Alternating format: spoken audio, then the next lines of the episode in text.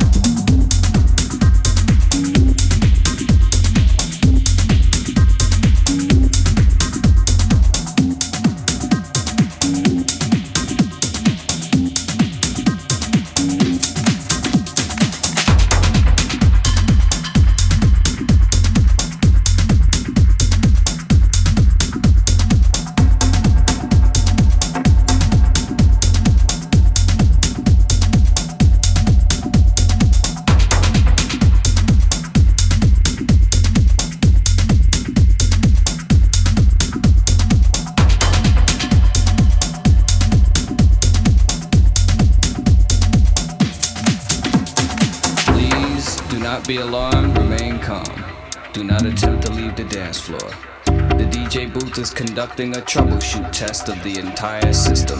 Somehow, while the party was in progress, an unidentified frequency has been existing in the system for some time. And while many of you have been made too brainwashed to comprehend, this frequency is and has become a threat to our society as we know it. This frequency has been used by a secret society in conjunction with Lucifer to lure and prey on innocent partygoers with hypnotism, synchroprism, technology, lies, scandal, and pornography.